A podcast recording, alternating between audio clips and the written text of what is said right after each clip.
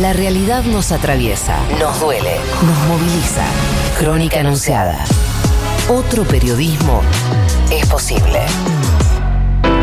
Yo de volver a nacer elegiría ser travesti, me siento orgullosa, amo ser travesti y el travestismo con todo el ingenio, ¿no? No con esa cosa burda que muestran los medios hegemónicos que siempre nos ridiculiza. Las travestis tenemos chispa, alma, capacidad de resolución, porque yo no siento vergüenza de ser travesti. Nunca, nunca me sentí eso, ay, acá no tengo que estar, por favor. Si alguien siente eso, que se vaya la persona que sienta. Yo no voy a hacer esa. Yo era una puta muy burguesa, llena de dinero, se suponía que lo tenía todo y un día sentí un gran vacío en mi vida y ahí este, empecé a buscar como algo que le diera sentido a mi vida y eso fue el activismo, lo cual abracé con toda mi fuerza. Lo primero que me di cuenta era que yo era una víctima de un sistema, un sistema patriarcal, capitalista, que nos oprimía a muchos y a muchas. Y entonces eso fue el sentido que encontré y de empezar a luchar. Uno lucha por sí misma, es real, por mis propios derechos. Yo decía, no, esto no es así, pero eso lo fuimos llevando con otras compañeras, ¿no? Porque nadie se hace a sí misma, digamos. El arma más poderosa que había usado el sistema para controlarnos era la ignorancia.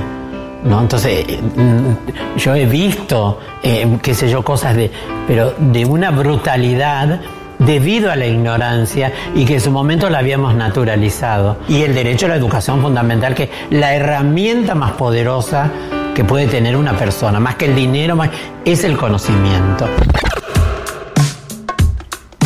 Bueno, Poli, ¿a quién estábamos escuchando y Bueno. por qué, no? Sí, inconfundible, Loana Berkins, eh, militante por la igualdad de derechos de la comunidad LGTB, pero decir eso eh, queda muy corto, la verdad, eh, porque Loana fue muchísimo, muchísimo más que eso. Hoy se cumplen cuatro años de su desaparición física, el 5 de febrero de 2016. El audio que escuchábamos, lo quiero citar, es eh, parte del documental Mocha, nuestra lucha, su vida, mi derecho. Mocha en referencia al Mocha Celis, el primer bachillerato trans travesti que Loana impulsó, impulsó su creación en 2011. Eh, bueno, cualquier homenaje queda, queda corto, como decíamos recién, así que vamos a tratar de repasar un poco su vida con los principales hitos, eh, porque es una, fue una, una luchadora incansable desde, desde el comienzo. En 1978 a Lona la echan de su casa por no aceptar su condición travesti y ahí arranca algo que decimos mucho las feministas, esto de lo personal es político. Ella llevó eh, su identidad a una lucha política colectiva, eh, comenzó su activismo en el feminismo exigiendo una de las banderas hoy más levantadas, que es la legalización del aborto, incansable militante por eso.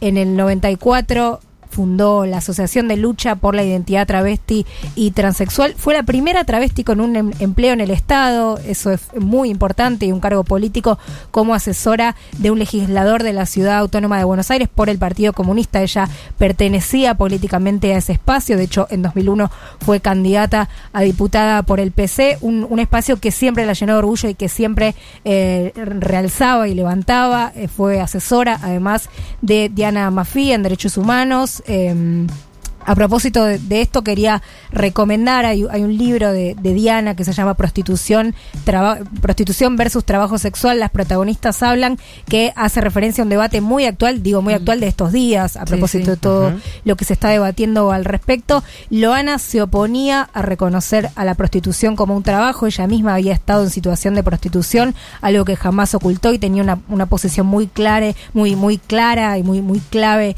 sobre esto, así que en ese terreno también eh, militó y también luchó. En el 2002 se anotó en la escuela normal número 3 porque tenía el deseo de ser maestra y ¿qué pasó? No la aceptan, la rechazan por su condición y ahí eh, también dio un ejemplo claro porque radicó una denuncia ante la Defensoría del Pueblo Porteña y ganó, ganó esta pelea, ordenó la Defensoría a las autoridades a respetarla y desde entonces no paró. Loana lideró la creación de la primera cooperativa textil y escuela para travestis y trans y su gran lucha llegó en 2010 cuando conformó el Frente Nacional por la Ley de Identidad de Género, esta gran ley de vanguardia que tenemos en la Argentina y que en 2012 se aprueba finalmente por la militancia de Luana y sus compañeros que incansablemente día y noche dieron esta pelea y cuando nadie hablaba de esto eh, pusieron en agenda un debate importantísimo como el de la ley de identidad de género. Estuvo al frente a partir de esa aprobación de la Oficina de Identidad de Género y Orientación Sexual y luchó hasta su muerte en 2016 por, por estos derechos. Eh, falleció de una hepatitis que, que la complicó y en meses la desgastó, pero es importante decir que había superado el promedio de vida de una persona trans que se ubica en los 35 años y por eso le gustaba decir a ella era una sobreviviente.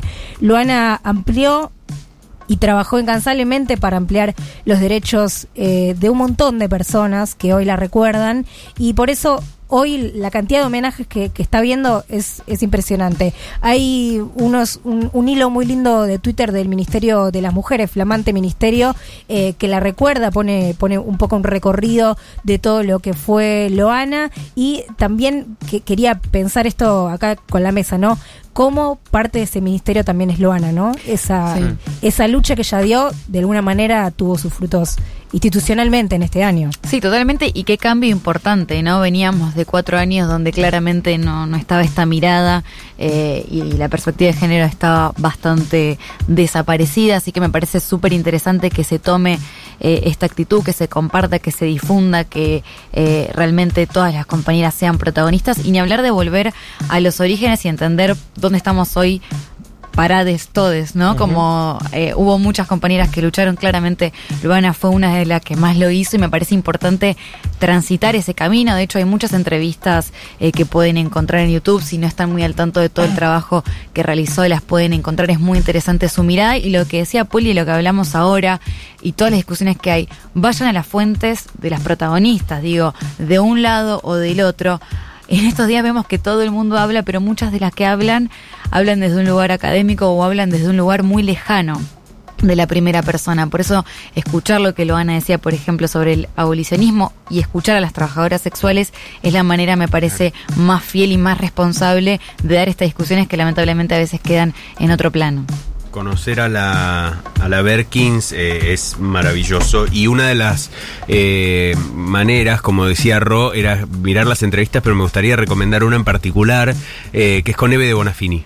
Tamateando con Eve es media hora de una charla muy linda en la Asociación Madres de Plaza de Mayo eh, del año 2012, es, pero está completa en YouTube, así que búsquenla, que, es muy linda. Bueno, Luana sin dudas contribuyó a hacer visible en nuestra sociedad esta idea de que el Estado reconozca, que el Estado reconozca derechos, que reconozca el Estado eh, el derecho a la identidad de género, que reconozca el, el derecho al acceso del trabajo de la comunidad trans y lo encarnó en su propia vida digamos, eh, predicó con su ejemplo lo que ella quería. Por eso reivindicar la figura de Luana es reivindicar una lucha histórica y fundamental para eh, todo, todas las personas eh, trans, travestis, pero no solo, no solo para ellas.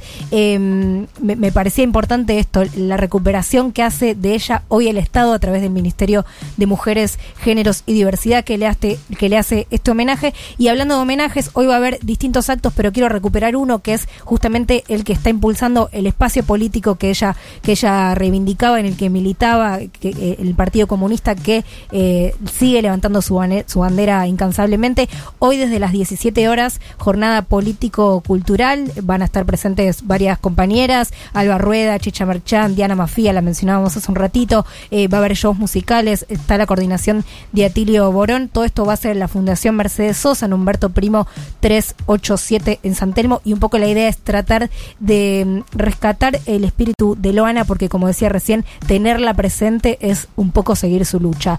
Eh, una frase que decía ella que me parece que, que, es linda para cerrar, los derechos no se mendigan, sino que se conquistan en las calles, hmm. por eso hay que tener coraje para ser mariposa. Esa fue Loana Berkins, hoy se cumplen cuatro años de su desaparición física, pero sin dudas eh, hay lugar que no, en, la, en, el que no va a desaparecer jamás, que es en, en todos nosotros. Hermoso recuerdos eh, de Loana Berkins a cargo de Poli Sabatés acá en Crónica Anunciada.